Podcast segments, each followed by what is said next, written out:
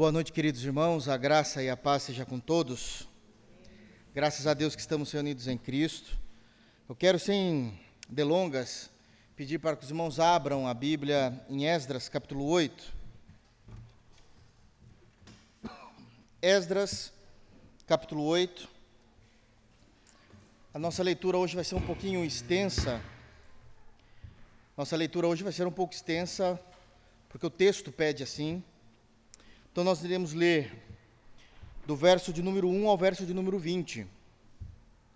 Mas o texto é bem objetivo em tudo aquilo que ele quer nos orientar. Amém? Então, Esdras, capítulo 8, versículos de 1 a 20. Por favor, depois que nós lermos, mantenham a Bíblia aberta para que nós possamos acompanhar a exposição do texto. Amém, queridos? Diz assim o texto bíblico, palavras do cronista, inspirado pelo Espírito Santo, dizendo, verso 1: São estes os cabeças de famílias, com as suas genealogias, os que subiram comigo da Babilônia, no reinado do rei Artaxerxes dos filhos de Finéias, Gerson. Dos filhos de Tamar, Daniel. Dos filhos de Davi, Atus.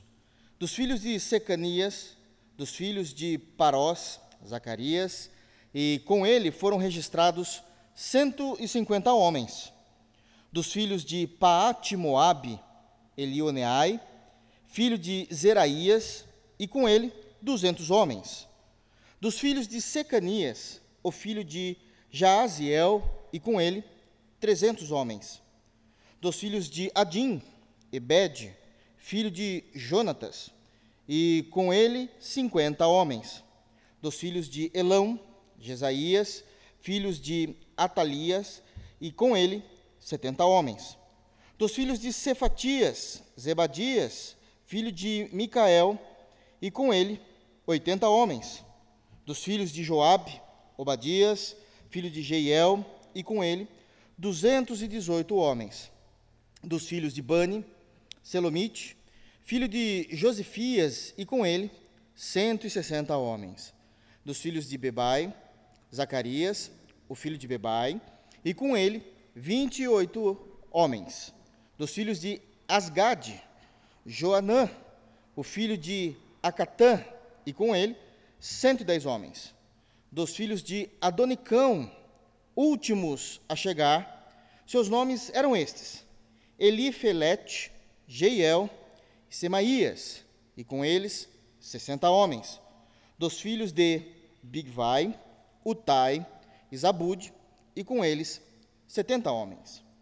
Ajuntei-os perto do rio que corre para a Ava, onde ficamos acampados três dias, passando revista ao povo e aos sacerdotes, e não tendo achado nenhum dos filhos de Levi, enviei Eliezer, Ariel, Semaías, Eunatã, Jaribe, Eunatã, Natã, Zacarias e Mesulão, os chefes, como também a Joiaribe e a Eunatã, que eram sábios. Enviei-os a Ido, chefe de Casifia, e lhes dei expressamente as palavras que deveriam dizer a Ido e aos servidores do templo, seus irmãos, em Casifia, para nos trazerem ministros para a casa do nosso Deus. Trouxeram-nos, segundo a boa mão de Deus sobre nós, um homem sábio, dos filhos de Mali, filho de Levi, filho de Israel, a saber, Serebias, com seus filhos e irmãos, 18. E a Asabias, e com ele, Jesaías, dos filhos de Merari, com seus irmãos e os filhos deles, vinte. E dos servidores do templo, que Davi e os príncipes deram para o ministério dos levitas, duzentos e vinte, todos eles mencionados nominalmente. Amém. Creiam, dá para pregar nesse texto. Tem muita coisa aqui que precisamos analisar e falar com a graça de Deus. Antes de qualquer coisa, irmãos, precisamos entender que o capítulo 8, eu sei que parece óbvio, mas eu falo referente ao contexto em si, o capítulo 8, ele é uma sequência direta do final do capítulo 7. Não por uma questão de ordem cronológica, que isso é óbvio, 7, 8. Mas realmente não há nenhum hiato de tempo entre o capítulo 7 e o capítulo 8. Há uma sequência de eventos que está sendo narrado de forma histórica. Então, o contexto que nós precisamos ter para entender o capítulo 8, ele continua sendo o contexto do capítulo 7. O capítulo 7 apresenta Esdras como personagem principal do livro, um sacerdote de Deus, um homem de fé. No contexto do capítulo 7, Esdras ele vai ser ensinado por Artaxerxes a respeito de liderança. Esdras vai entender isso, ele glorifica Deus no, no final do capítulo 7, como nós falamos, ele, versículo 27 e 28 do capítulo 7 é muito claro a respeito dessa glorificação que ele faz para Deus. Então, ele glorifica a Deus a respeito desses ensinamentos. Ele entende e dá a glória devida a Deus, entendendo que é Deus que teve o tempo todo o coração do rei de Artaxerxes em sua mão e que foi Deus o tempo todo que conduziu a história. O tempo todo, Deus conduziu a história. Por último, ele glorifica também a Deus, porque ele entende que toda a graça que Artaxerxes viu nele provinha de Deus. Foi Deus o tempo todo que despertou aos olhos do outro, esse outro no contexto é Artaxerxes, graça, favor, bondade sobre a vida de Esdras. Então ele atribui a Deus essa graça que Deus brota muitas das vezes na vida dos crentes em toda a história. Amém? Terminando esse momento de glorificação, mãos à obra. Ele precisa então sair imediatamente da Babilônia e retornar para Israel, especificamente Jerusalém, capital, aonde o povo de Deus retornaria e adoraria a Deus. E aqui eu quero trazer a título de introdução uma informação muito importante. Nesse momento, nós estamos iniciando a saga dessa viagem do trajeto do segundo grupo de pessoas retornando para Israel depois dos 70 anos de cativeiro. Então, todas as vezes que nós estivermos falando do retorno do cativeiro babilônico, precisa ficar muito claro em nossa mente que não é um retorno qualquer. Foram 70 anos como prisioneiros em Babilônia, o império babilônico caiu, o império persa se levanta de forma fortíssima. Ciro, o primeiro, aquele que invadiu Babilônia e venceu Babilônia, libera por ordem divina, por providência divina, o povo de Deus, mas eles não saem todos de uma vez só. Existem três caravanas, três grupos. A primeira caravana já foi citada, exposta na primeira parte do livro de Esdras, capítulo 1 a capítulo 7, sob a autonomia de Zorobabel. Agora nós então temos o segundo grupo, a segunda caravana, que estará partindo, teoricamente, imediatamente no capítulo 8. No capítulo 8. Então tudo já está preparado. Artaxerxes já é o rei. Deus conduziu o coração de Artaxerxes. Esdras sabe que precisa partir. Tudo está organizado. Ele entendeu os princípios importantíssimos de liderança, aprendeu aquilo que Artaxerxes o ensinou e agora ele vai aplicar isso ele vai aplicar isso. Se eu pudesse dar, e aqui dou um tema para o sermão de hoje, são características de uma liderança de um homem de Deus. Características da liderança de um homem de Deus. Como eu disse, é uma sequência imediata. Tudo aquilo que foi aprendido de Esdras, rapidamente, nos conselhos que Artaxerxes deu para ele, ele vai aplicar. E de imediato, já quero dizer uma coisa. Vocês vão perceber que entre a teoria e a prática, embora os princípios e os conceitos são os mesmos, a diferença é enorme. A teoria é uma coisa, a prática é outra. A bênção de Deus já era sobre Esdras, a permissão de Artaxerxes para que ele fosse embora já era clara, o auxílio também do rei já era claro com relação a isso, mas sempre haverá, sempre haverá os obstáculos em nossas vidas. E é justamente disso que o texto vai tratar até o versículo de número 20 que nós lemos. Amém? Os irmãos puderam perceber também que os primeiros 14 versículos é uma lista daqueles que subiram ou que retornaram da até então Babilônia para Israel. E aqui eu não vou me prender necessariamente em todos os nomes. Por que, que eu não vou fazer isso? Primeiro, porque nós não temos informações consistentes de cada família citada aqui. Mas ainda assim, há informações o suficientes para a gente dar uma olhada nos versos de 1 a 14. Amém? Então, dito isso, compreendido que é uma sequência imediata, já temos uma primeira lição maravilhosa que nós enxergamos nos versos de 1 a 14. É um grupo todo, um texto todo, essa perícope aqui já nos mostra uma lição valiosa, que são as singularidades do povo ou desse grupo que retornou para Jerusalém. A singularidade desse segundo grupo que retorna para Jerusalém. Eu quero aqui trazer informações importantíssimas desse grupo. Quero destacar aqui alguns pontos que são importantíssimos para a nossa compreensão do porquê existe essa lista, qual, o que é que nós conseguimos enxergar nela. E um primeiro ponto que nós temos aqui como uma particularidade é que essa lista de Esdras, ela é, e a gente consegue perceber a liderança em tudo isso, ela é dez vezes menor do que a primeira lista do livro de Esdras, que, do povo que subiu com Zorobabel. Os irmãos viram a quantidade de pessoas. Conforme é dito dos filhos, tanto, 70 homens, dos filhos e tal, 80 homens. Quando nós somamos isso, incluindo uma média de suas esposas e seus filhos, foram um total de 5 mil homens, 5 mil pessoas, incluindo mulheres e crianças, que retornaram da Babilônia para Jerusalém. Dez vezes menor do que Zorobabel. Dez vezes menor do que Zorobabel, do qual subiram na primeira levada 50 mil pessoas. E isso já nos traz aqui algumas informações importantíssimas a respeito de Esdras, dentro desse ponto de que a singularidade desse grupo era bem menor. Sabe por quê? Porque Esdras entendia, em primeiro lugar, que ele deveria conhecer todas as pessoas que estavam subindo com ele. É uma característica da sua liderança. Ele queria saber quem eram todos. Parece um exagero, mas não é. No versículo de número 15, é dito que ele foi revistar todo o povo. Ele conhecia e queria saber quem eram as pessoas que iriam caminhar com ele ele teve essa percepção e na sua liderança, a maneira como ele foi aprendendo, ele já aplicou imediatamente. Quem é o povo que vai comigo? E ele destaca desse povo 5 mil pessoas. 5 mil pessoas.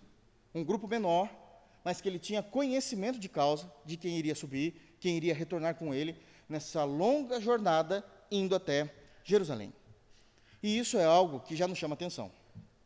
Pode ser que existam irmãos aqui entre nós, e aqueles que também estão assistindo pelo YouTube, que não sejam hoje líderes de nada. Ainda que não seja líder de nenhum grupo em si, não seja líder aonde se trabalha, não seja líder, de fato não, não exerce nenhuma liderança, no mínimo ele é líder de si mesmo. No mínimo, ele é líder de si mesmo. E uma das coisas que nós precisamos entender é que a gente precisa saber com quem a gente caminha. A gente precisa saber com quem a gente anda. E esse é um ponto que ele deixou bem claro quando ele foi fazer essa revista em todo o povo. Ele precisa saber com quem ele anda. Esse grupo é pequeno por um outro motivo. Não apenas a singularidade e saber com quem ele anda, mas ele precisa saber até o quanto de pessoas que ele consegue ter debaixo da sua liderança. Eu preciso saber qual é a minha capacidade. Zorobabel subiu com 50 mil pessoas. Eu não preciso subir com 100 mil. Eu preciso subir de acordo com a habilidade que Deus me deu. 50 mil pessoas é muito para mim. Eu vou subir com 5. Ele se conhece. Ele sabe até onde ele consegue, até onde vai a sua habilidade e a sua capacidade para ter debaixo dele liderança. Não se esqueçam que Esdras, antes de qualquer coisa, ele é um sacerdote foi destacado naquele momento por Deus para ser um líder civil. E ele precisava saber até onde era a sua capacidade. Não é porque Zorobabel subiu com 50 mil que eu quero ser melhor e subir com 100. Hoje eu preciso subir com 5. É o que eu consigo cuidar, é o que eu consigo livrar, é o que eu consigo, de fato, gerenciar e liderar todas essas pessoas. Muitas pessoas se deram mal porque tentaram liderar ambientes, pessoas, situações, grupos do qual essas pessoas não tinham capacidade para isso. Não tinham capacidade. Na singularidade, nessa pequenez comparada a Zorobabel, do tamanho, na quantidade desse grupo, ele entendeu até onde ele poderia ir. Um ponto maravilhoso que também nós vemos dentro desse grupo ser pequeno é a estrutura espiritual de Esdras. Ele não comparou o seu ministério com Zorobabel. Zorobabel subiu com 50, ele teve capacidade para 50, mas o meu ministério não está firmado em Zorobabel. Meu ministério não tem comparativos com Zorobabel. Deus conhece, Deus sabe, eu só vou com 5 mil. Eu não estou rivalizando o tempo todo com pessoas que exercem a mesma função do que eu. Não estou aqui para mostrar a Zorobabel, a Israel e muito menos a Deus que eu sou melhor do que ele. Eu não comparo. Eu sei quem eu sou, eu sei o quanto consigo, então vai ser com 5 mil. Isso é uma singularidade importantíssima, porque quando nós lemos o texto do verso 1 ao verso 14, é surpreendente os números inferiores perto da quantidade de famílias que Zorobabel levou. É impressionante. Na contagem que nós temos no livro de Crônicas, que não é o caso aqui, na, do retorno para Jerusalém, a gente vê a quantidade de judeus que existiam. Isso daqui representa uma fatia muito pequena, mas foi uma fatia significativa para o segundo grupo de retorno. Porque ele sabia quem estava andando com ele, ele sabia quantas pessoas ele conseguiria ter debaixo da sua liderança atuante, clara, e ele não estava se preocupando em se comparar com o ministério de ninguém. Ele não estava preocupado com isso ele conseguia compreender isso de forma muito clara. Conseguia compreender isso de forma muito clara. Mas não é só isso que nós temos aqui, um ponto de destaque a respeito desses primeiros 14 versículos. Temos um outro ponto, tão importante quanto, não somente a pequenez desse grupo, mas conseguimos também destacar aqui a diversidade que há nesse grupo escolhido por ele. A diversidade desse pequeno grupo escolhido por ele. Se os irmãos lerem o versículo de número 2, de imediato, ele vai chamar para subir com ele dois sacerdotes, duas lideranças dos sacerdotes. Verso 2: Dos filhos de Finéias, Gerson. Dos filhos de Finéias, Gerson. Dos filhos de Itamar, Daniel. Talvez os irmãos não se lembrem muito bem desses nomes, então deixa eu clarear aqui para os irmãos. Finéias é filho de Eliezer, que é filho de Arão. Obviamente que não é o, o, o descendente direto, mas está dizendo que Gerson vem da linhagem de Eliezer. Vem da linhagem de Eliezer. Eliezer é um dos filhos de Arão. Esse é Gerson. Esse é Gerson. Mas ele também vai levantar um outro homem de nome Daniel, no verso 2. Daniel é filho de Itamar, o filho mais novo de Arão. Logo, sabemos que eles eram sacerdotes, porque toda linhagem de Arão, toda linhagem de Arão era uma linhagem levita e necessariamente líderes do sacerdócio e do trabalho no templo. A primeira característica de pessoas que ele traz para trabalhar com ele são pessoas a quem Deus chamou para a obra. São pessoas que Deus chamou para a obra. Ele continua trazendo uma outra informação, ainda no verso 2. Dos filhos de Davi, Atus, ou alguns vão dizer Ratus, isso independe. Mas é Atus. Quem é essa segunda classificação de pessoas que ele está trazendo com ele? Aliás, a única aqui. A nobreza. Ele precisava levar alguém que era um descendente direto de Davi para lembrar ao povo que Israel tinha um rei. Não era bagunça. E que o trono de Davi permaneceria. O que é interessante é que o trono de Davi nunca mais foi ocupado, desde o rompimento, desde a invasão, tanto da Síria, no norte, que ali acabou mesmo, e já não estavam mais debaixo da dinastia de Davi, já tinham se corrompido com relação a isso. Mas o povo do sul, o reino do sul, tentava manter a dinastia de Davi e manteve, até que foi invadido por Babilônia e não havia mais rei. Jesus veio substituir Davi. Jesus. Existia uma linhagem, mas não existia um trono. Não se reinavam até então. Depois da invasão babilônica, não se existiu mais rei em Israel. Você pode ler todos os profetas que são do período pós, pós-cativeiro, e vocês não vão ver, não vão conseguir achar nada a respeito de um rei. Malaquias não vai falar de um rei que estava naquele momento, ah, nós não vamos ver Ageu falando, nós não vamos ver Zacarias falando, não há. São tudo profetas pós-cativeiro, não há. É Jesus que vai se levantar. Mas uma coisa ele faz. Deus disse que sempre haveria dinastia de Davi. Eu levo alguém da nobreza para que o tempo todo esteja simbolizando que há a família do rei Davi conosco. Ele consegue, nesse pequeno grupo, trazer essas qualificações, essas divisões das pessoas que estão subindo. E por último, ele vai trazer o povo leigo. O povo leigo. E é também o menor público que vai caminhar num trajeto com ele. Apenas 12 famílias. Se vocês contarem, dos versículos 3 até o versículo 14, lembrando que ele está aqui falando de cabeças de tribo, perdão, cabeças de famílias, sempre iniciando dos filhos de, no caso do versículo 3, Secanias, dos filhos de, no versículo 4, Pate, Moabe, 5, dos filhos de Secanias. Tudo aqui está falando apenas de 12 famílias. O que ele está fazendo aqui, irmãos? Ele está montando exatamente a estrutura a partir da visão de Deus. Uma estrutura de uma nação a partir da visão de Deus. Ele leva os sacerdotes, que são os responsáveis pelo ensino da palavra, pela firmeza da fé. Ele leva alguém da nobreza, estipulando quem é o rei, e leva o povo. Porque não adianta ter sacerdote, ter rei e não ter povo. Não é nação.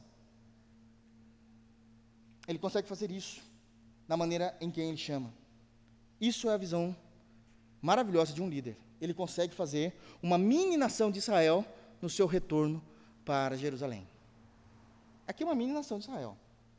Se houvesse uma invasão na Pérsia, numa hipótese, e matassem a todos da Pérsia, inclusive os judeus, e ao mesmo tempo um grande império se levantasse e matasse o povo que já estava com Zorobabel em Israel, e só sobrasse os judeus do trajeto, a nação estava segura. Havia um povo de fé, havia um povo do reino e havia o público de Deus, o povo da aliança.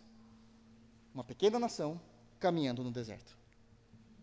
Interessante o público que ele levanta aqui. É só a gente observar os nomes, a gente consegue ver isso. É perfeito.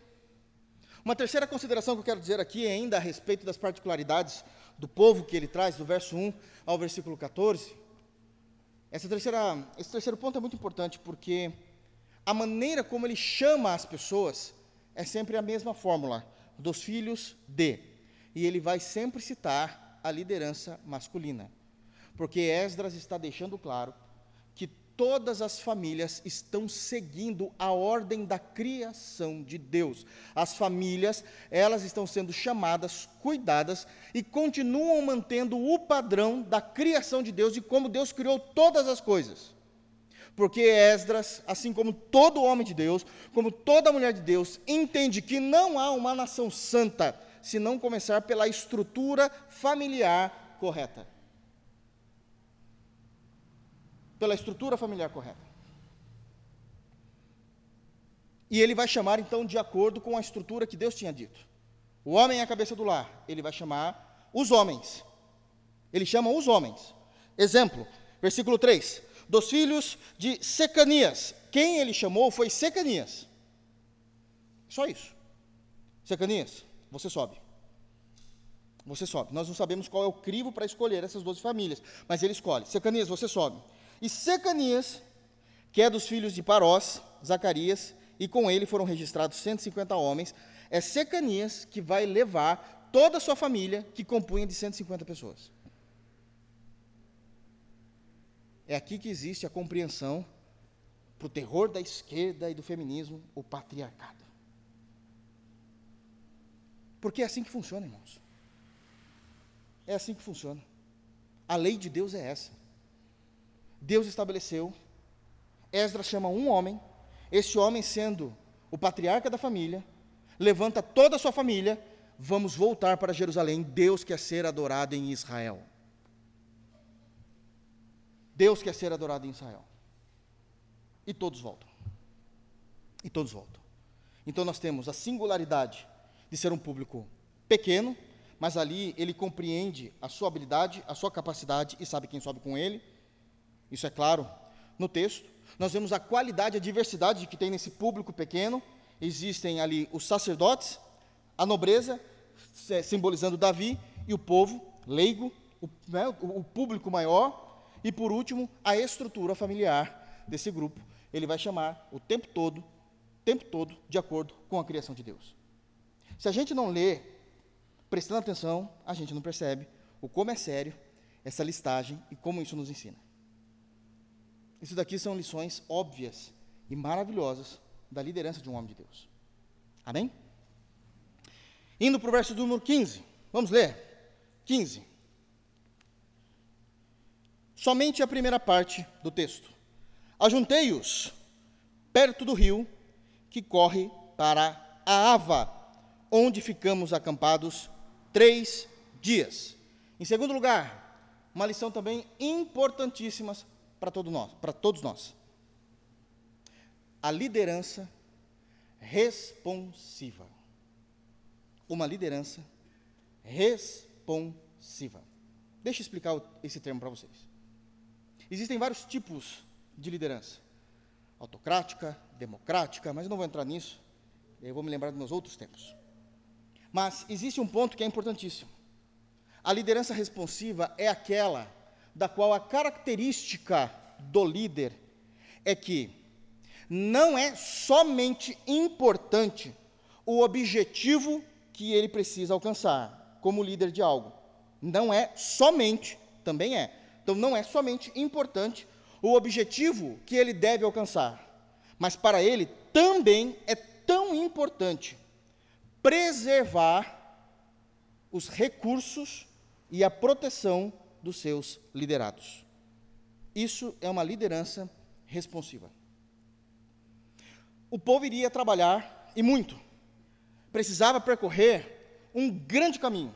Só a título de curiosidade, saindo da onde eles estavam, até a antiga Babilônia, agora ali dominado pelos persas, até Jerusalém, nós estamos falando de 1450 quilômetros a pé. 1450 quilômetros a pé. Eu iria ficar em Babilônia não, não dá não para mim. Não consigo. Não é porque eu não quero, Deus. Só que o Senhor faz um milagre. Porque é muita coisa, irmãos. E não é 1.450 quilômetros andando em rodovias do Brasil. É 1.450 quilômetros no deserto. Comece a andar em areia fofa. Um metro é 30. Um metro é 30 metros de peso que fica. E eles precisam caminhar. Não se esqueça que não são homens atletas. Com respeito aos nossos irmãos, eram ex-escravos. E não estavam sozinhos. Tinham suas esposas e crianças. Ele precisa ter uma liderança responsiva. Tudo que ele coloca no texto, e ele está como que narrando em primeira pessoa. Perceba como começa o versículo 15: Ajuntei-os. Ele está falando dele. Eu os ajuntei, todo mundo no rio, no leito do rio por três dias. E isso é uma expressão de uma liderança responsiva. E eu explico aqui alguns pontos do porquê era importante ele levar essas pessoas para o rio. Primeiro, porque no leito do rio há recursos para todas as necessidades básicas. Ele não saiu que nem um louco. Todo mundo está aqui, todo mundo se levanta, vamos embora. Não. Vamos sair do perímetro se eu posso chamar assim, do perímetro urbano da Babilônia. Já vamos nos colocar apostos, mas todo mundo vai ficar ali três dias no leito do rio. No leito do rio. Isso é ser responsável com vidas. Não é aquela liderança obstinada que só quer mandar, mas é alguém que cuida. Porque no leito do rio há água para beber, num deserto escaldante que eu vou andar. No leito do rio há alimento, há proteína, há peixes. Não existe isso no deserto. E isso é uma liderança responsiva. Eu os coloquei no leito do rio, porque eu sei que no leito do rio há a provisão básica das necessidades. No leito do rio nascem árvores frutíferas. Não é isso que o Salmos 1 diz? O Salmos 1 diz isso. Que as árvores nascem no leito do rio. E ali, com aquelas frutas, eles poderiam comer. No leito do rio, há água em abundância para eles colocarem, sabe-se lá de que forma naquele momento da história, que eles estão saindo ali, e levar água potável para eles durante a viagem. Deixa eu explicar uma coisa para os irmãos. Andar no deserto com Moisés é uma coisa. Mandar água da rocha. Andar no deserto com Esdras, não é. Não é. Eles precisam se precaver. E ele entende isso. E leva as pessoas ao leito do rio. Ainda conseguimos ver essa liderança responsiva não somente por causa de conseguir trazer recursos às necessidades básicas, não apenas por causa disso, mas colocar o povo no leito do rio mostra também uma liderança responsiva quando eles estão, quando ele está protegendo o povo de se perder no deserto. Eu explico. O verso 15 diz o seguinte: Ajuntei-os perto do rio que corre para a Ava. O rio em que Esdras levou todo o povo, as cinco mil pessoas, era um rio conhecido, já tem até o nome, e sabe para onde que o rio corre, até onde o, o rio chega, na cidade de Aava. É um rio desbravado. Não é um rio que a narrativa histórica diz, e que andamos tantos dias no deserto e por fim encontramos um rio. Não, é um rio conhecido, que já sabe até onde ele dá. Já sabe até onde ele dá. Começar a caminhada no leito de um rio é a certeza de saber para onde eu estou indo e aonde eu vou chegar. Porque eu sei aonde o rio acaba. Eu sei a direção exata de onde eu estou indo. Talvez não faça sentido para nós que moramos no Brasil o que é caminhar num mar de deserto, onde você não tem referência. O que faz mais sentido para o Brasil é jogue qualquer um de nós que não tenha treinamento na selva amazônica no meio da floresta, toda árvore é igual. No meio da floresta, com aquelas copas das árvores, a gente não tem referência do sol. A gente não sabe que caminho estamos seguindo, sem nada, sem bússola, irmãos. Estamos falando desse período aqui. Desse período aqui. Não há recursos tecnológicos que os ajude. Caminhar por um rio, ou iniciar a sua caminhada no rio, é proteger o seu povo. A gente não começou, a gente está indo na direção certa até a Ava, a gente sabe onde vai. Ande agora no mar de deserto, onde não tem nada como referência. O sol, para judiar da gente, ele está andando o tempo todo. A gente acha que não. Aí você fala, vou seguir o sol. Vai escurecer, você voltou o caminho todo. Porque o sol também está ali, andando sobre a terra. Vocês entendem? Não estou querendo ser científico no que eu falo aqui. Antes que algum mimimi venha falar, que agora é chato, qualquer coisa que você fala. A gente sabe o que está acontecendo. É difícil. Não tem referência, não tem um lugar para você se firmar, você não sabe por onde andar, mas existe uma ação protetiva, responsiva de Esdras, dizendo: vamos começar pelo leito do rio? Porque não se esqueçam, são 70 anos de cativeiro, mais alguns anos até saírem da Babilônia para retornarem. E isto significa que a maioria do povo nunca tinha saído da Pérsia, ou Babilônia, né, no caso, da Babilônia, para saber voltar para, os, para, sua, para a sua nação, para a sua cidade. É como se as pessoas mais novas dissessem assim: Olha, mas por onde que a gente vai? E a resposta óbvia seria assim: Olha, meu avô, meu avô sempre falava para mim o seguinte: se a gente quiser voltar para a cidade do nosso Deus, a gente vai, vai rumo aqui, ó, vai reto. Eles nunca saíram. Não são especialistas em deserto. Eram escravos. E Esdras vai proteger eles no leito do rio. Terceiro ponto da importância de Esdras ter levado esse povo para o leito do rio. E que muitas vezes nós, Brasil, século 21, não damos muita importância a isso? Porque a gente tem uma caminha quente para dormir à noite. Mas é que levar um povo que está acostumado a ser escravo e que vai caminhar no deserto para o leito do rio é trazer um descanso com qualidade. Sabe o que é você dormir ouvindo o barulho do rio? Isso traz um descanso. Isso acalma. Já foi provado cientificamente que alguns, não todos, né? Mas alguns sons da natureza acalmam e trazem maior qualidade para o seu sono. Por que, que muitos de nós amamos dormir ao som da chuva? Isso traz qualidade no descanso. Ele vai levar o povo para descansar, porque eles acampam lá três dias, dormindo, ouvindo o barulho da água. Isso restaura, traz refrigério. Não se esqueçam que nesses três dias não é só o descanso do sono, é o descanso para os papais e para as mamães. Você sabe o que é ter criança andando no deserto e por aquele momento as crianças estão brincando na água? Isso é refrigério.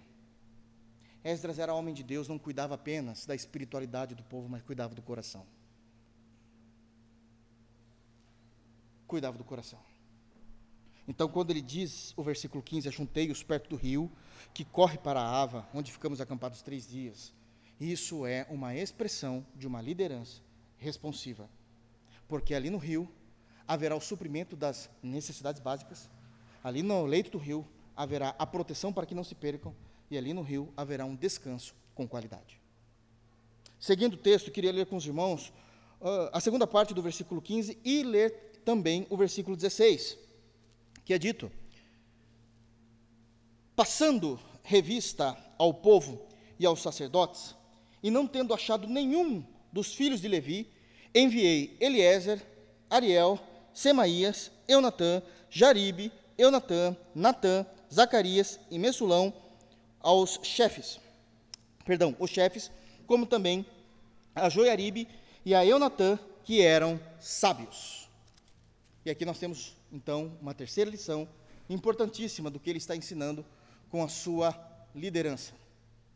Ele detectou a ausência de mão de obra no reino. E aqui começam então as, os momentos em que os obstáculos, as variáveis começam a surgir. A ideia era: sai todo mundo de Babilônia, vamos para o rio, teremos esse período de descanso, três dias, em três dias iremos partir. Nesses três dias eu quero conhecer vocês. Vou passar em revista, e quero conversar com cada um de vocês. Não se esqueçam, são 12 famílias. Eu quero saber quem são essas famílias. Porque ele conhece quem são os sacerdotes. Ele chamou nominalmente. Ele conhece quem é o descendente de Davi. Ele chamou nominalmente. Mas as 12 famílias, eu quero saber quem vocês são. O que vocês fazem? Qual é a profissão de vocês? Isso é extremamente importante para uma sociedade que está deixando de ser escravo para retornar e ser uma nação o que é que vocês fazem? E ali, naquela revista, naquela conversa, naquela entrevista, ele percebe que não há levitas no meio do povo. Ele percebe que não há levitas no meio do povo. Deixa eu falar uma coisa, irmãos.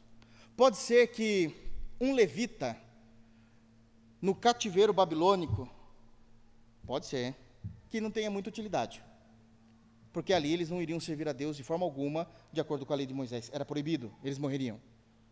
Mas um levita em Israel, na antiga aliança, é imprescindível para a adoração a Deus.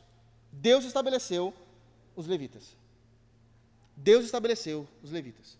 E quando ele vai conversar com o povo, conhecer o povo, saber quem vai retornar com ele, ele não encontra nenhum levita. E aqui nós podemos pontuar duas negligências. Duas negligências. Essas duas negligências vai trazer um resultado péssimo.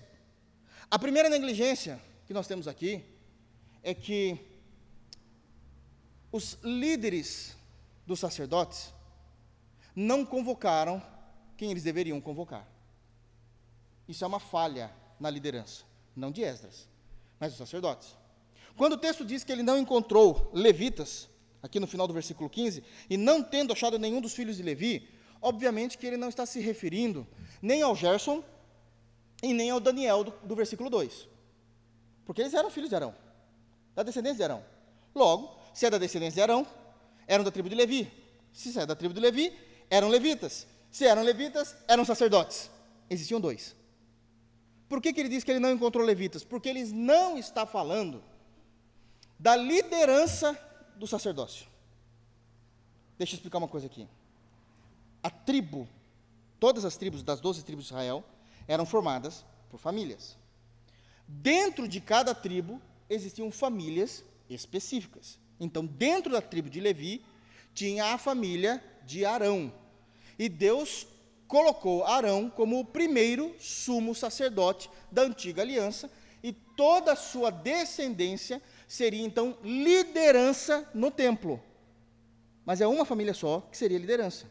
Todas as outras famílias da tribo de Levi fariam os serviços normais, uh, respeitando a hierarquia de Arão, ou dos descendentes de Arão. Aonde está a negligência desses líderes? Eles foram convocados por Esdras de imediato, no versículo 2, e como líderes, em nenhum momento eles foram chamar os levitas. Não chamaram. Não convocaram as outras famílias. Isso é uma liderança negligente. Porque esses dois homens, tanto Gerson como Daniel, entenderam que ser líder é só mandar na turma. Não. Tem que chamar. Tem que ser gestor. Tem que orientar. Tem que alinhar tem que conversar. Houve negligência na liderança desses homens.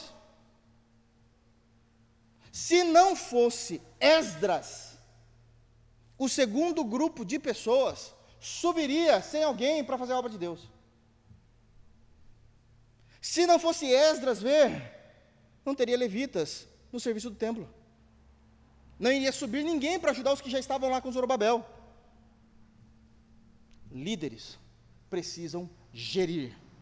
Líderes precisam orientar. Líderes precisam caminhar juntos. Foi um desserviço para Esdras chamar Gerson e Daniel. Essa é a primeira negligência. Mas tem a segunda. Se a primeira tem a ver com a liderança, a segunda tem a ver com os próprios levitas. Tem a ver com os próprios levitas eles já sabem que a primeira caravana já saiu.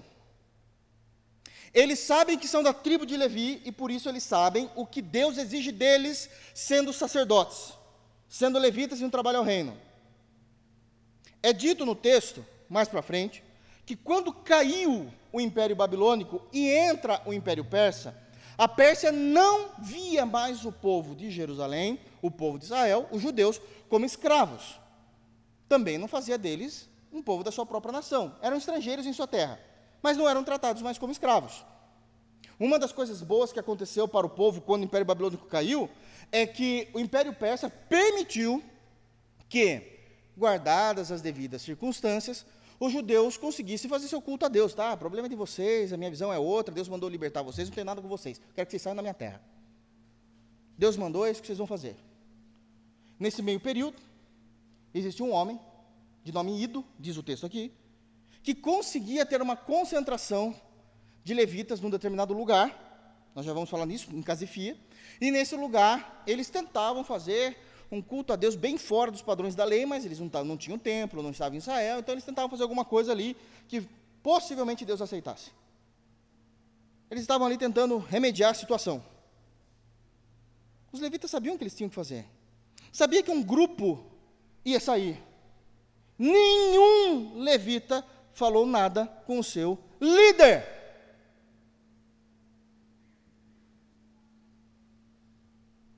Eu entendo a negligência da liderança, mas também não podemos deixar passar em vazio a desconsideração dos levitas em conversar com Gerson e Daniel, dizendo: E aí, você não vai nos chamar?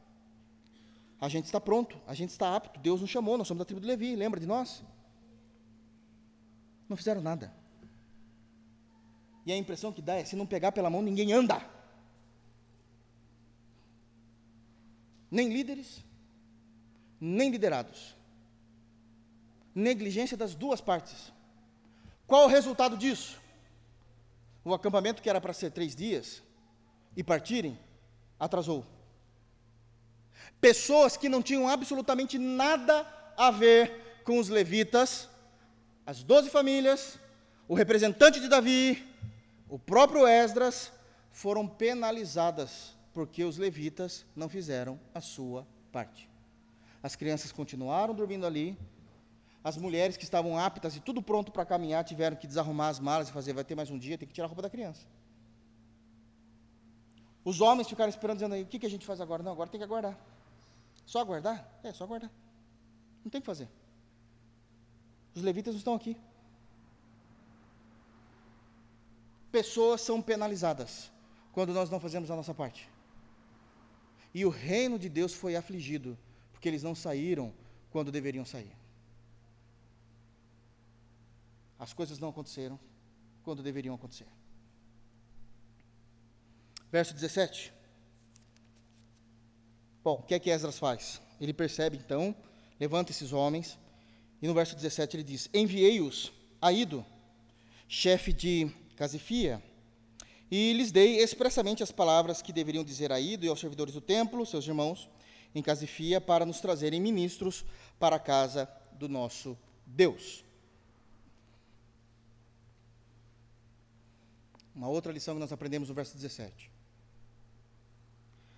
decisões inesperadas fazem parte da liderança. Todo o planejamento de saírem ao terceiro dia foi por água abaixo. Não podemos sair sem levitas. Eles são primordiais para a adoração no templo. Precisamos de pessoas.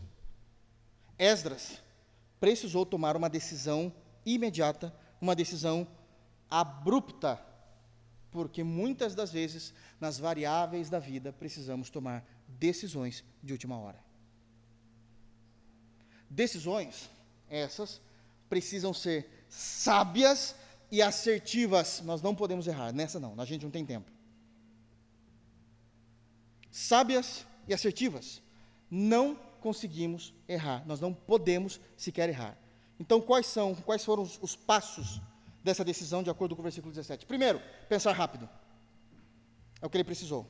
Enviei-os a Ido, chefe de Casifia, porque eu sei que lá existem sacerdotes, existem levitas, e eu preciso que vocês que eu levantei no versículo 16, esses homens citados, que são sábios, ou até então as pessoas talvez mais experientes, maduras no consentimento de Esdras, vocês precisam ir lá, exatamente nesse lugar, falar exatamente com essa pessoa, e trazer pessoas para nós. Pensar rápido. E aqui nos traz uma informação importantíssima na prática do nosso dia a dia. Eu sei que por uma questão de afinidade de coração, a gente tende a querer indicar pessoas para trabalho, para serviço, para que é para a gente ajudar, mas não é assim que funciona. Esdras não viu com o coração. Ele sabia onde tinha as pessoas que ele precisava, quem eram as pessoas e com quem ele precisava falar. Não adianta mandar todos esses homens citados no versículo 16, que nem loucos, sair procurando em todo Israel, que estava ali ainda em Babilônia, pessoas que. Você quer ela trabalhar? Não pode, tem que ser levita. Tem que ter habilidade para isso. Tem que ser dessa família. Não adianta vocês ficarem procurando, tem que ir lá. Uma decisão rápida, sábia e não podia errar. Tem que ir lá. Deixa eu contar uma coisinha para vocês sobre processo seletivo. Então, óbvio, vou resumir aqui o resumo do resumo do resumo do resumo. Quando a gente vai começar a estrutura de um processo seletivo, o que, que a gente faz? Primeiro, a pessoa tem habilidade para tal? Se não tiver, quanto mais técnico o trabalho, mais habilidade eu preciso. Mais habilidade eu preciso. Tem habilidade para tal? Segundo ponto, e vocês não têm ideia de como isso é importante, a disponibilidade. Há disponibilidade? Posso contar com você mesmo? Porque o trabalho aqui é doido. Não segue um padrão. Você está disponível? Isso conta muito quando a gente vai chamar alguém. A pessoa pode ser PHD em algo. Se ela não tem disponibilidade, não vai ser útil. Não vai ser útil. Precisa de disponibilidade. Terceiro, ela fala a mesma língua do líder se não falar vai dividir o grupo, vai dividir a igreja. Está no texto bíblico. Vai no ido. Esse ido tem levitas. Esses levitas estão aprovados para o serviço que a gente precisa no templo. Tem que ser sábio e rápido. Uma segunda consideração importantíssima dessa decisão abrupta, imediata que Esdras tomou. E muitas vezes isso acaba estressando um pouco a liderança, mas ela é real. E precisamos ter o coração nisso. O versículo 17 continua dizendo o seguinte: E lhes dei expressamente as palavras que deveriam dizer a Ido e aos servidores do templo. Muitas das vezes os líderes têm que pegar na mão e ensinar exatamente até o que tem que se falar. Você vai chegar lá e você vai fazer desse. Você está me ouvindo? Presta atenção. Faça desse jeito, porque eu sei, eu conheço o público, eu sei o que vai acontecer. Faça dessa forma, haja dessa maneira, fale dessa forma. Precisa ficar claro essa comunicação, porque em momentos decisivos, uma palavra mal colocada ou uma comunicação falha põe tudo a perder.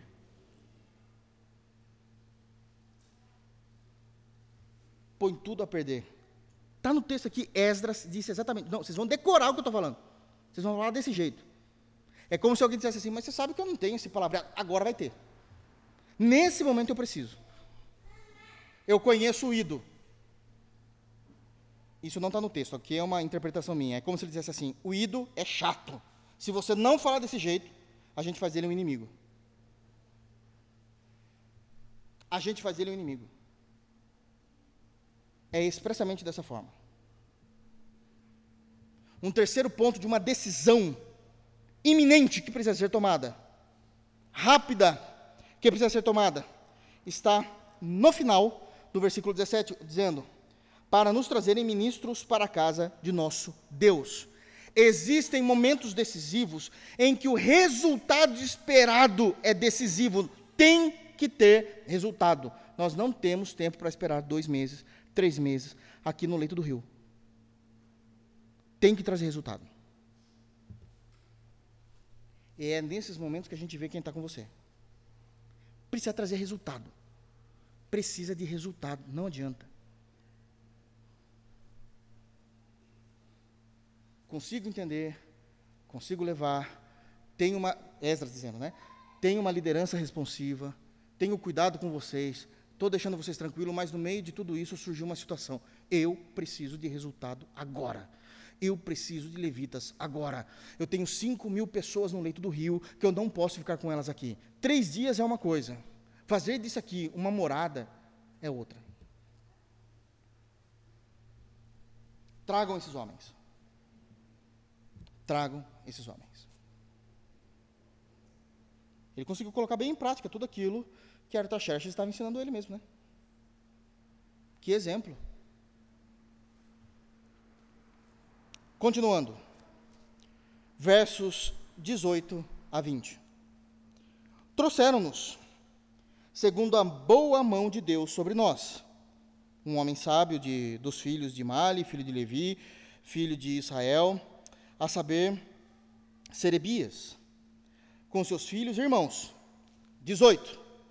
Tem um número aqui que é o objetivo de mostrar o que Deus fez. 19, versículo 19.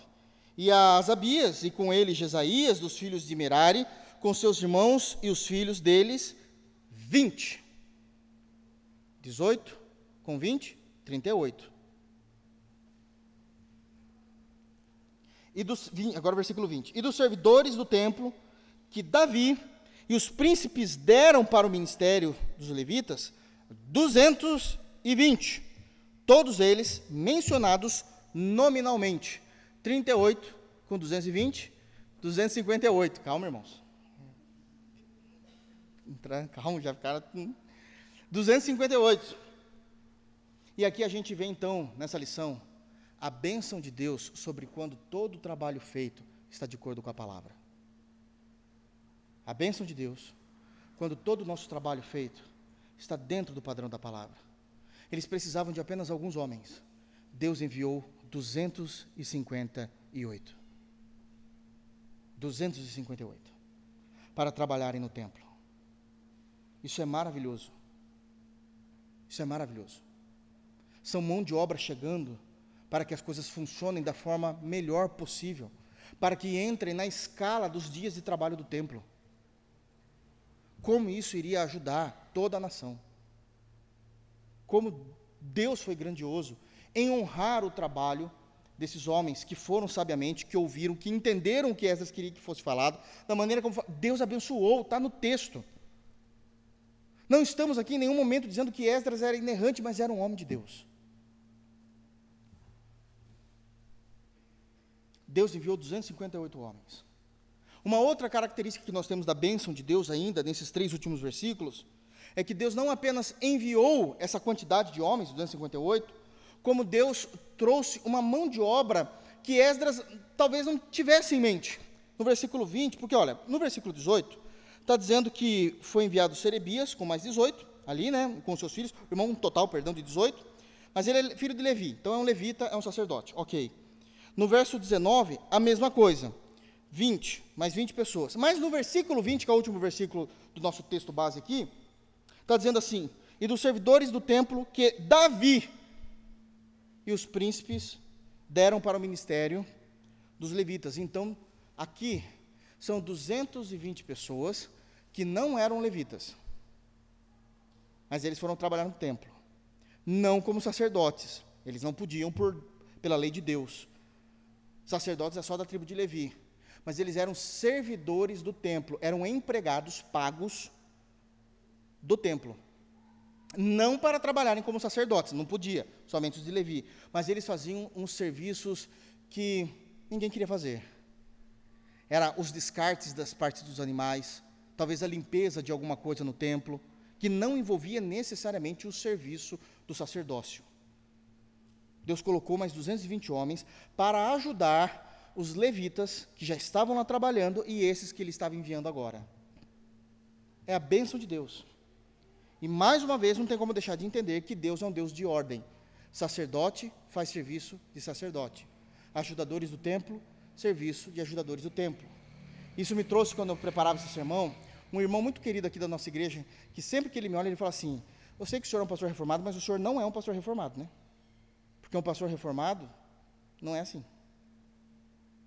Às vezes o senhor quer acumular. E é uma verdade, existe uma ordem nisso. Existe uma ordem nisso. E por último, ainda nesses três últimos versículos. E eu quero que essa seja uma palavra para o seu e para o meu coração. Toda ela, mas essa guarde com carinho. Preste atenção nessa última lição que nós temos maravilhosa nesse texto, que se nós não entendemos, passa desapercebida. Em último lugar, nem todos os grandes homens de Deus estão sob a luz da ribalta nem todos os grandes homens de Deus estão sob a luz da ribalta. Muitos homens piedosos, cheios do Espírito Santo, homens trabalhadores para o reino, trabalham anonimamente. Eu digo isso no sentido de não serem reconhecidos pela igreja. Como um todo. Não estou falando da igreja local, estou falando da igreja como um todo. Nem todos têm visibilidade, nem todos têm seguidores. O texto está falando de um grande homem de Deus, que pode ser, quando a gente começa a estudar mais os livros do Antigo Testamento, a gente fica mais acostumado com os personagens, mas talvez quando a gente não lê tanto, a gente perde muita informação. Mas no versículo de número 18, é apresentado para nós um homem de Deus maravilhoso, que foi um homem de Deus extremamente influente no povo de Deus do Antigo Testamento e que passa anonimamente, inclusive na igreja de Jesus. Verso 18 diz: Trouxeram-nos segundo a boa mão de Deus. Pode ver que eles colocam aqui uma ênfase de como Deus foi caridoso em mandar uma pessoa específica sobre nós, um homem. Ele não está falando de todas as pessoas que Deus enviou. Não está falando das 258 pessoas. Dessas 258 pessoas, tem um homem que Deus foi gracioso em nos enviar foi misericordioso conosco, nos ajudou e muito. Esse homem, ele é dos filhos de Mali, está falando ali da família. Filho de Levi, está expressando ali a sua tribo. Filho de Israel, faz parte do povo da aliança. Esse homem, quem é ele? A saber, Serebias. E muitas vezes a gente nem sabe quem é esse homem. Mas ele tem um destaque importantíssimo no versículo 18. É dito que Deus enviou ele, e ele já é chamado inicialmente de um homem sábio, maduro, sabe lidar com discernimento, tem conhecimento das Escrituras.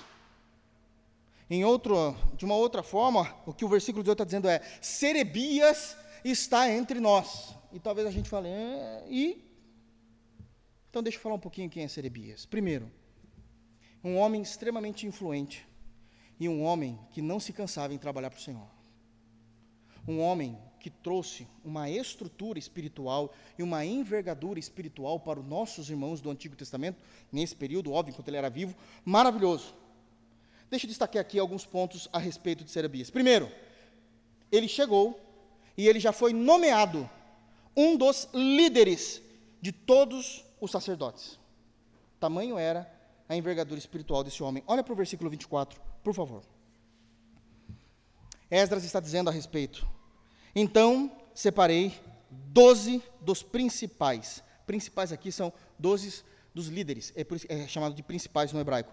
Doze dos principais, isto é, Serebias, aí vem Asabias e dez outros seus irmãos. Não são irmãos biológicos, mas aqueles que têm o mesmo objetivo, essa é a ideia. Ele se tornou já um líder no meio do sacerdócio. Era um homem que nunca esteve debaixo da luz da ribalta. Os holofotes nunca estavam nele. Foi um homem anônimo, mas de extrema importância no meio do povo de Deus. Mas não é somente isso. Está longe disso. Serebias, ele foi um excelente mestre da lei de Deus e, pasmem, um pregador expositivo da palavra no Antigo Testamento. Abram em Neemias, por favor.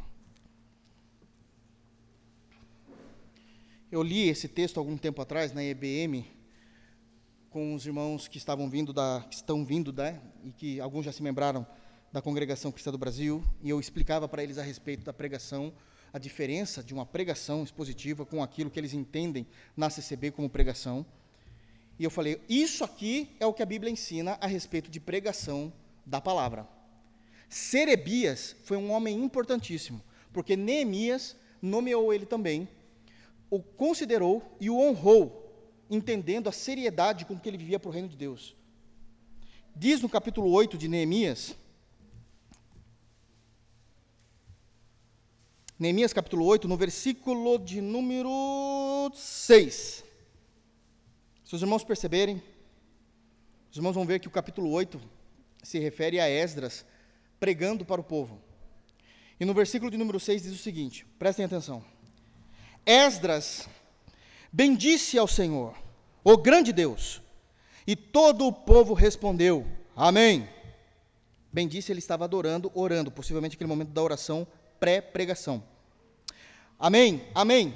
E levantando as mãos, inclinaram-se e adoraram ao Senhor com o rosto em terra. Todos aqueles que ouviam a oração de Neemias, o povo entrava no momento de adoração para receber a palavra, o culto era um momento maravilhoso. E no versículo 7 diz o seguinte: E Jesuá, Bani, quem é o terceiro nome? Serebias. Jamim, Acube, Sebatai, Odias, Maacéias, Quelita, Azarias, Josa, é, Josabade, Anã, Pelaías e os levitas ensinavam o povo na lei. Serebias era um mestre notável no ensino da palavra. E diz o versículo, ainda a continuação do 7. E o povo estava no seu lugar, mas ele não era apenas um professor, ele era um pregador por excelência. Versículo 8. Leram, primeira pessoa do plural, está contemplando Serebias. Leram no livro, na lei de Deus, claramente. Eles leram o texto claramente, dando explicações de maneira que entendessem o que se lia. O que, é isso? Pregação expositiva do texto. Você imagina a alegria de Esdras ter um homem como esse do seu lado, né? Um homem sábio, foi colocado como um dos líderes dos sacerdotes, um exímio mestre da lei e um pregador expositivo para os irmãos que não conheciam a lei, porque até então eram escravos. Nunca esteve sob a luz da ribalta, anônimo. Mas não apenas isso. Serebias, além de sábio, um dos líderes do sacerdócio, um mestre por excelência e um pregador expositivo, Serebias, conduziu o povo ao arrependimento e confissão de pecados. Neemias 9.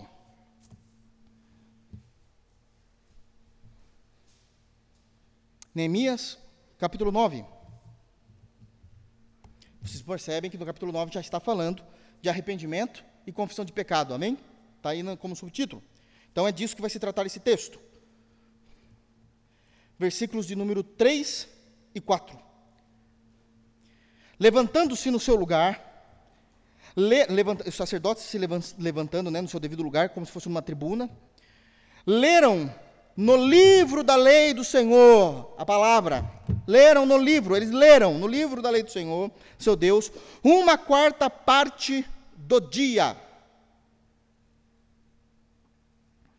Irmãos, eles leram três horas a Bíblia e ninguém reclamou.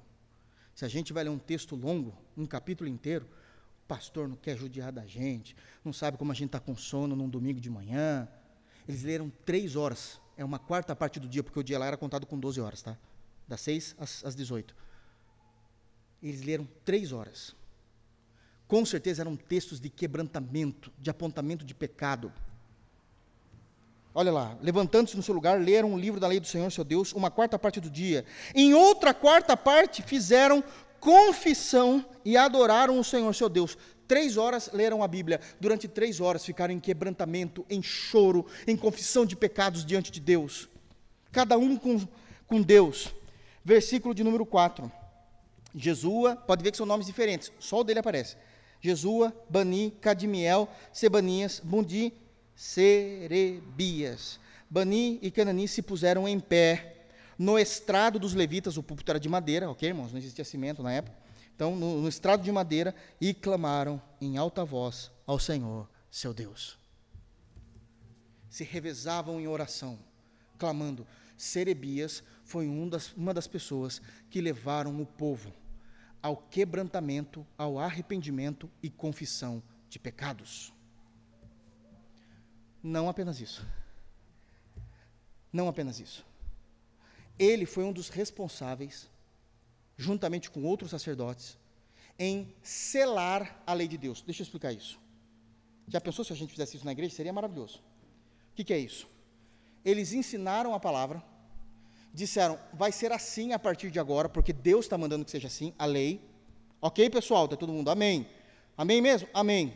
Chamaram um escriba e falaram assim: escreve tudo o que a gente entende agora como os pontos fundamentais da fé e manda cada um assinar. Se reclamar, tem um documento. Ó, você falou que era assim. Neemias 10.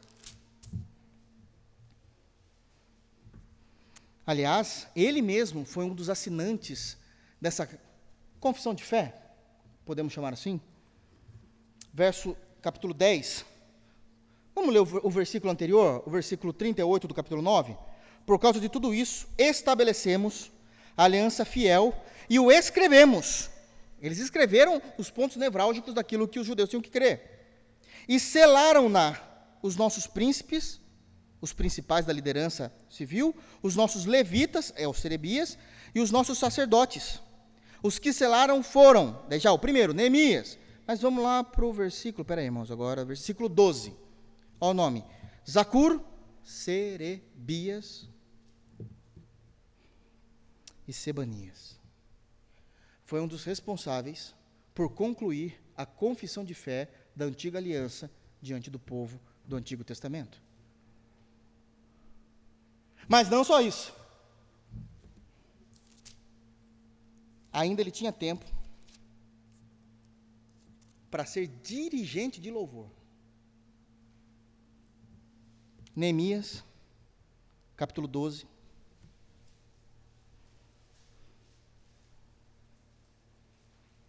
Verso 8. Neemias capítulo 12, versículo 8. Também os levitas, Jesuá, Binuí, Cadimiel, Serebias, Judá e Matanias, este e seus irmãos dirigiam os louvores. Você faz muita coisa para Deus, irmãos? Entende a alegria de Esdras de ter um homem desse porte? Ou como isso facilitou a vida de Esdras? Um homem sábio, se tornou um líder dos sacerdotes, se tornou um professor da lei de Deus, um pregador expositivo, levou o povo a quebrantamento, arrependimento e confissão de pecados, assinou na confissão de fé do Antigo Testamento e ainda quando se reunia em culto, mesmo quando ele ia pregar, ele falava: peraí, vamos cantar um hino? Vamos louvar o Senhor?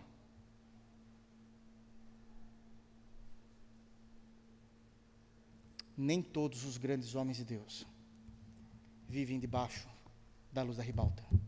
Nem todos os grandes homens de Deus são lembrados. Há muitos homens de Deus espalhados no mundo.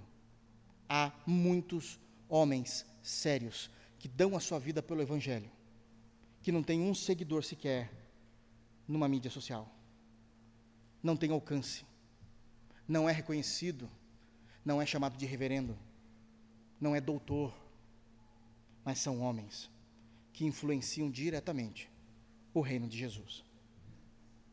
Honremos aqueles que estão debaixo da luz da ribalta, porque Deus tem seus Paulos, mas Deus também tem os seus Serebias.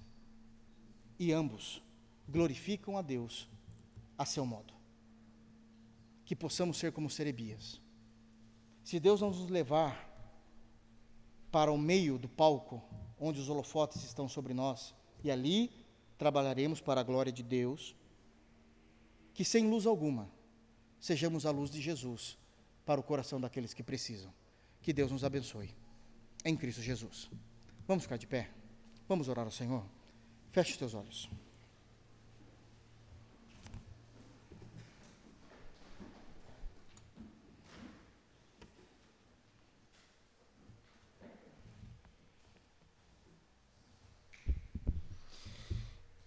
Pai, obrigado, Santo Deus, por nos ensinar através da Sua palavra. Aplica a Sua palavra em nosso coração pelo Espírito Santo, Senhor. Fortalece o nosso coração com a força gloriosa do Teu Espírito. Nos dê a graça de sermos sábios. Nos dê a graça de te servir com o único objetivo de agradar o seu coração, Pai. Ajuda-nos a caminhar, porque nós precisamos do Senhor e precisamos da força do teu Espírito. Sem ti não podemos fazer nada. Ajuda-nos, fortalece-nos. Ajuda-nos a servir, não importa aonde e como, contanto que nós possamos te glorificar e viver para o louvor da Sua glória. Leva-nos em paz para nossas casas, livra-nos do mal, livra-nos de pecar contra Ti e contra o nosso próximo. Nós te oramos em nome do Senhor Jesus. Amém. Que a graça de nosso Senhor Jesus Cristo, o amor de Deus, a comunhão do Espírito Santo esteja sobre todos nós, hoje e sempre. Amém. Graça e paz, irmãos.